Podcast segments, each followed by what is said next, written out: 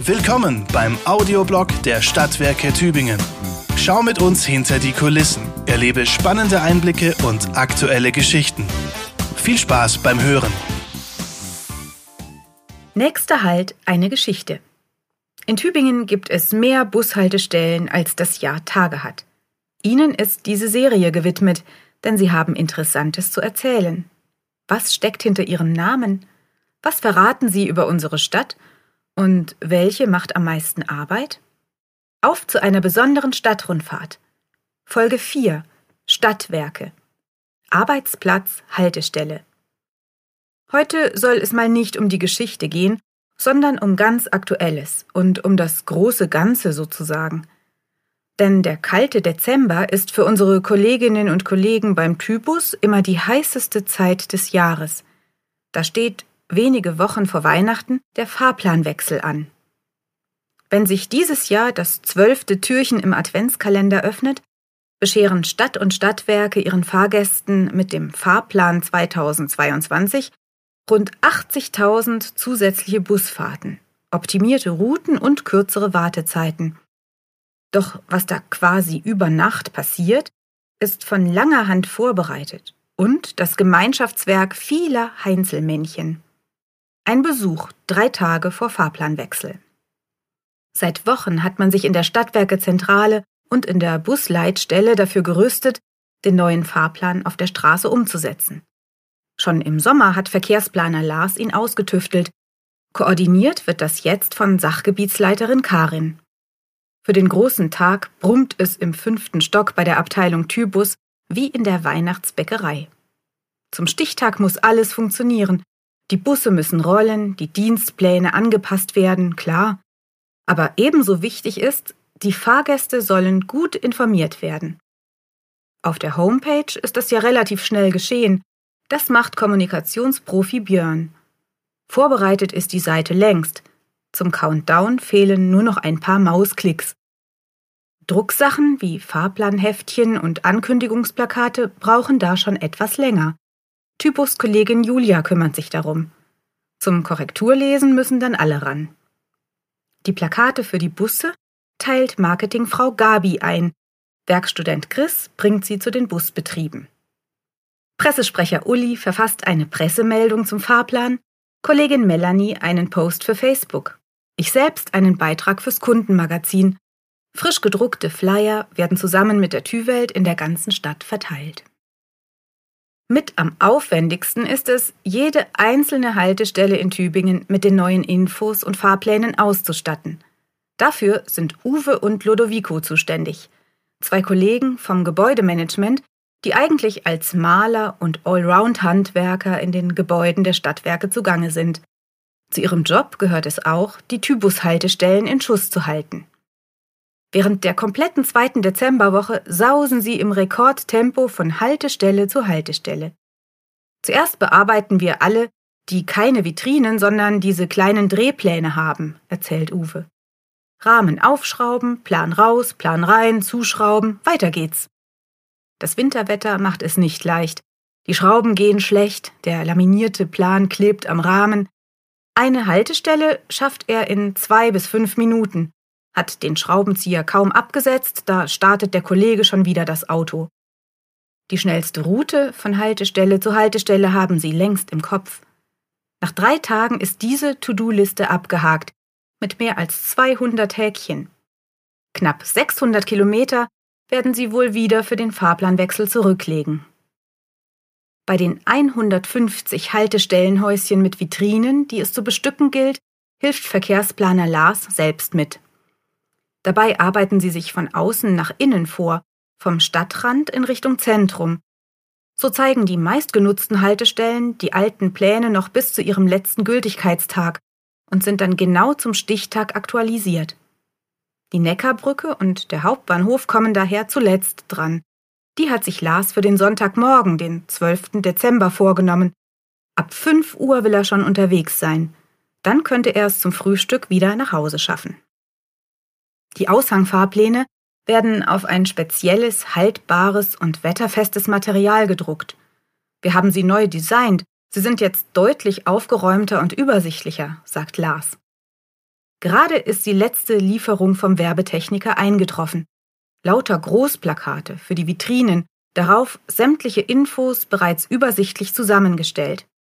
Das spart die Zettelwirtschaft. Und man kann sicher sein, dass nichts durcheinander geht. Lars sortiert alles nach definierten Gebieten und behält den Überblick. Auf großen Biertischen im Gang des fünften Stockwerks liegen die Aushänge bald bereit, ordentlich in Kisten geordnet oder zu Rollen verschnürt und etikettiert. Dann schnappt er sich ein Bündel, ein Paket für eine Zwei-Stunden-Route und geht selbst auf Tour mit dem Fahrrad zu sämtlichen Haltestellen zwischen französischem Viertel und Galgenberg. Während Lars sich die Vitrine der Haltestelle Stadtwerke vornimmt, kommen wir zu der Frage, wem die Bushaltestellen eigentlich gehören.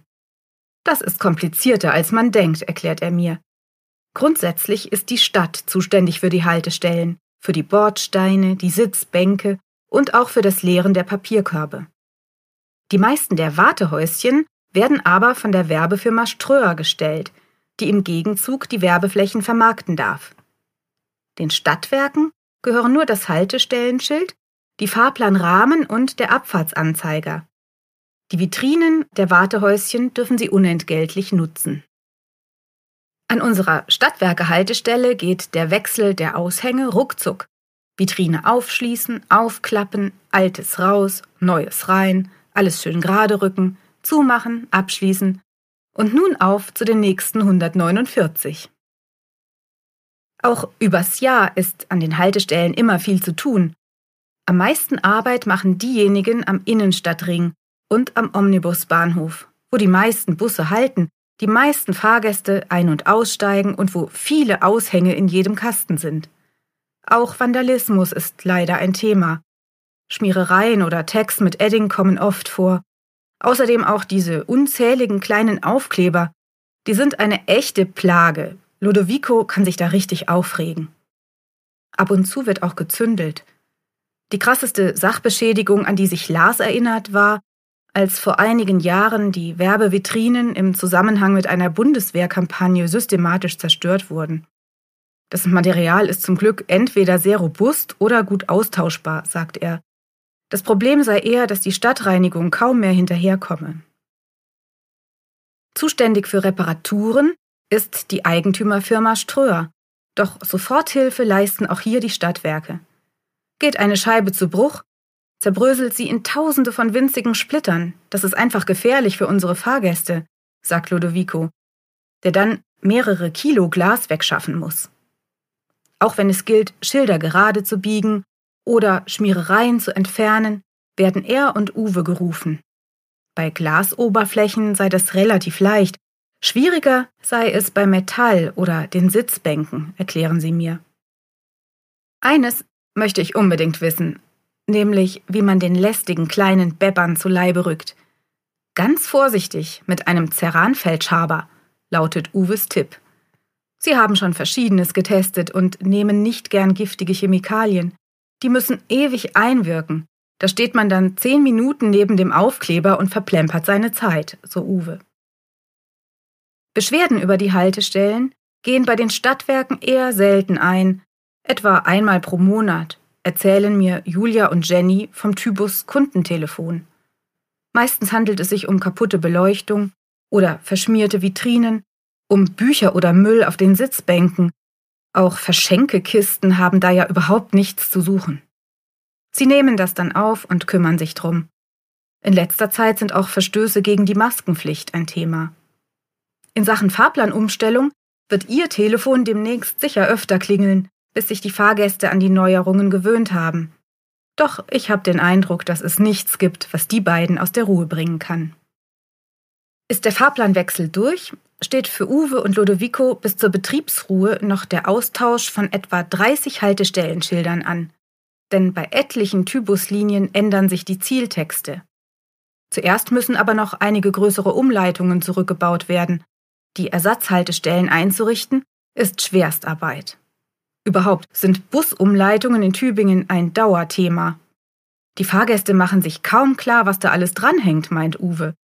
Wegen der Großbaustelle am Hauptbahnhof sind die meisten Bussteige dort schon zweimal verlegt worden, mit immer neuer provisorischer Beschilderung.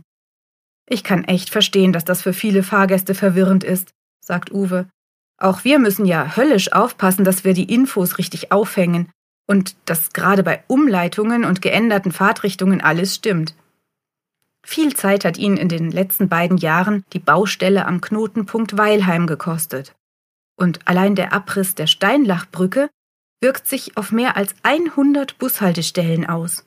Und wenn sich die Bauarbeiten verzögern, muss alles wieder aktualisiert werden.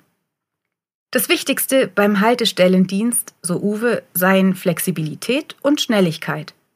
Oft muss das von jetzt auf gleich gehen. Sollte abends oder am Wochenende dringend etwas zu tun sein, springt Verstärkung von der Leitstelle ein. Da ärgert es ihn schon, wenn er von den Wartenden öfters mal schlechte Laune wegen neuer Umleitungen abbekommt. Das ist doch ein Service für die Fahrgäste, was wir hier machen. Aber es gibt auch nette Begegnungen. Und wenn wir können, helfen wir immer gerne weiter. Der Countdown läuft. Dann ist der Stichtag da. Lars baut die Biertische ab. Uwe und Ludovico sind wohl bis zum Jahresende mit dem Job durch. Dann haben die Heinzelmännchen im Hintergrund ihr Werk vollbracht und überlassen das Tagesgeschäft vertrauensvoll den Kapitänen am Steuer der Tybusse und den Lotsen in der Leitstelle, die unsere Fahrgäste sicher ins neue Jahr bringen. Gute Fahrt. Das war der Audioblog der Stadtwerke Tübingen. Vielen Dank fürs Zuhören.